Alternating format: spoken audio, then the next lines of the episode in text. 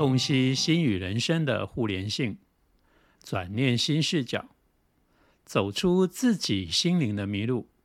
欢迎收听，我是陈家宝。那我我觉得还有还有很多事情想要问老师啊，因为其实像因为。也是因为这个这个因缘嘛，然后让我觉得说，哎，常常听到人家在讲什么胎教，各种胎教的东西。那我自己因为有很多朋友其实是日本妈妈，对，那日本人他们其实对于那个胎内记忆这个东西，他们是非常非常的，所有人都认为那是常识，哎，我觉得很奇妙，因为像现在，呃。我们还是很多人会觉得说不太相信宝宝在妈妈肚子里的时候，他是可以听得到、看得到、感受得到东西。那可是像日本妈妈的话，他们就非常就是确认这一块，他们是觉得说宝宝一定是听得到、看得到、感受得到的。那可是我们台湾从自自古以来就是也是一直有很多关于胎教、胎教这样的一个观念。那可是胎教这个东西它比较刻板一点。那就像呃，我那时候我那时候怀孕的时候，其实我没有在做任何胎教。我必须要承认，就是 人家说要要听莫扎特，然后要怎样怎样，然后要跟你的要读故事给你的孩子听，要什么，我通通没有做。对，然后呢，结果后来呢，诶，新讲生出来的时候，诶，他的从小啦，他就是一个比较好动一点的小孩，算是很活泼、很好动，然后我体能很好，然后所以我就是有一点困扰。那这个时候呢，当我一抱怨，就有人会跟我说。欧阳靖，你在怀孕的时候，你有抄心经吗？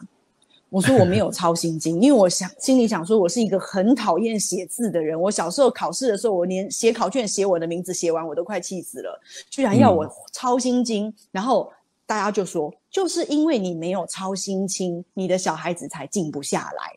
那所以，对于像什么听莫扎特、抄心经这样子的传统的胎教的观念，它是真的。是有帮助的吗？还是说，呃，它是一个太自私的东西？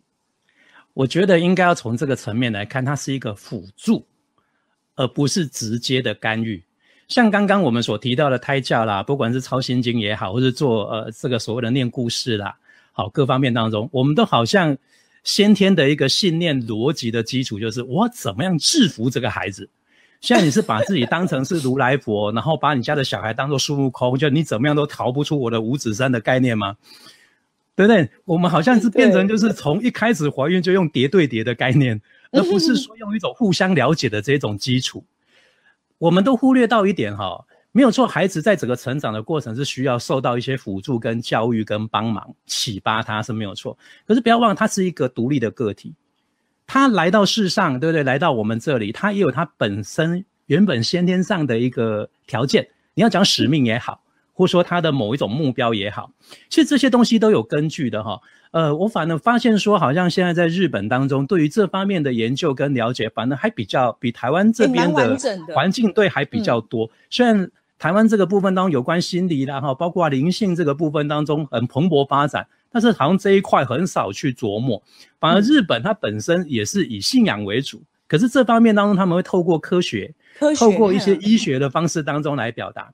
我还记得前阵子呢，在日本有一个相当呃轰动的一个事件，就是有一位叫小景的一个女孩子，嗯，她也出书哦，也受到了很多电台的访问，她就说她来投胎，对不对？她是带着使命来。好，他是希望说来告诉人们，就是说我们应该就是要大家互相就是要合作啊，要爱啊，哈，这方面的。那包括石川平医师，他从这些胎内记忆当中也发现说，据他研究，有百分之二十二的孩子，也就是将近五分之一的孩子，哈，会记得他投胎之前他为什么要来。有的他是特别因为妈妈的缘分而来，有的他可能为了某一种特别的一种生命目的而来，所以。如果我们用这个来基础来看，也就是每一个孩子来到我们这个世上的时候，他本身有具备某一些特质。那你像刚刚讲的，比如说像胎教这些，只不过是辅助，让他这个特质能不能更容易的展现出来，而不是变成说用这个这个胎教的这个刻板的行为当中去限制他，或是压抑他，或者说特别要把它塑造成某一个你自己心里面理想的状况。不要忘了，孩子是一个独立的生命个体，他不是我们的劳作。也不是我们的捏面人，对，也不是粘土。说我想要把它捏成一个面包超人，他就要符合我的想法。我把它捏成皮卡丘，他就要成为皮卡丘。我觉得这样的观念当中都变成是一种控制。那只要是用控制的心念，其实会往往都会失控。要不然就是这个孩子在成长的过程以后丧失了创造力，因为他已经被制约的太过于乖巧了，导致他没有办法去自主。我觉得这个过于不及都不好，所以刚刚就刚好回答你这个问题了哈。就是说抄心经，我觉得更多有帮助的并不是孩子。而是妈妈当事人，妈妈自己，嗯，对，因为当所以就像我就很不喜欢写字，我可以不要抄心经吗？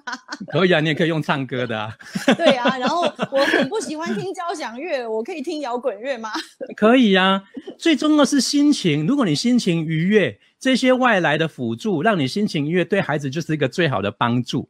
如果说你听你抄心经，边抄心里面边咒骂说：“我看你以后会不会乖一点？我看你以后会不会乖一点？”那你。就算是这样用这种心念，孩子接收到的是心念，他又不是接收到的是心经里面的文字，哦，所以我觉得说有时候它只是一个辅助，它不是一个绝对的因果关系。嗯，原来如此，因为真的是。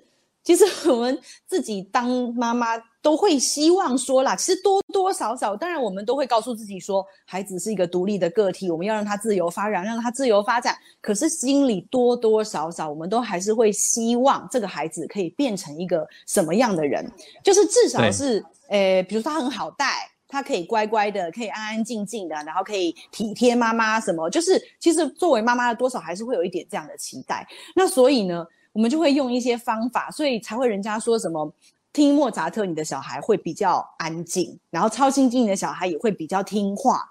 然后就是会用会有这样子传一些这样子的的一些所谓的胎教方法，来来来让你的小孩可以变成一个你希望他变成的样子。所以原来其实赵老师的说法，这个意思就是说，我们就是在怀孕期间，我们就开始想要把小孩捏成我们想要变成的样子。对。那可是这个过程中，其实妈妈不见得。不见得是愉悦的，也不见得是放松的。对，所以相反的适得其反。你看，我们刚才讲哈，我们都回到一个最原始的一个基础，我们都说，哎，我对我的孩子是爱，但是我们回归到一个本质，说到底这个爱是有条件的还是无条件的？每个父母都会说，我对我的孩子无条件的爱。可是下一句话说：“哎，我跟你讲，你等一下，如果再继续看电视，你看我等一下怎么修理你？嗯你如果这次没有考试考一百分的话，对不对？你就以后都不要给我出去玩禁足。嗯，要做无条件的爱吗？这有条件吧？对不对？就像说我们一开始胎教，我们做胎教的目的是干嘛？是希望说控制他成为我们理想中的状态，而不是说去了解这个独立的个体，我们怎么跟他相处，或是能够辅助他是什么。”哦，所以这个其实是我们要好好去思考的一件事。到底你拿着胎教的手段作为一种控制跟要挟你的孩子成为你理想心目中的那个目标，还是说你利用胎教来帮助孩子认识他自己的价值？嗯，哦，这个很重要诶。所以真的是胎教其实是在帮助孩子去认识他自己的价值。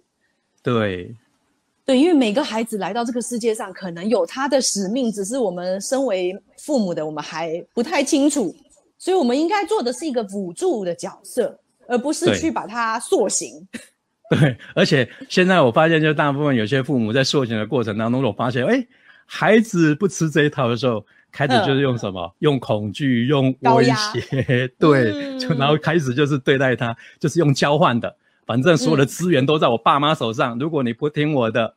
你就这些什么东西都没有，所以这样子下来，真的你是在培养孩子吗？还是你在培养成你自己心目中像是宠物，或者是你理想中的那个样子？嗯，呃，对，这个就是我希望说，今天我们透过互动的过程，大家可以好好静下心来去思考的一个地方。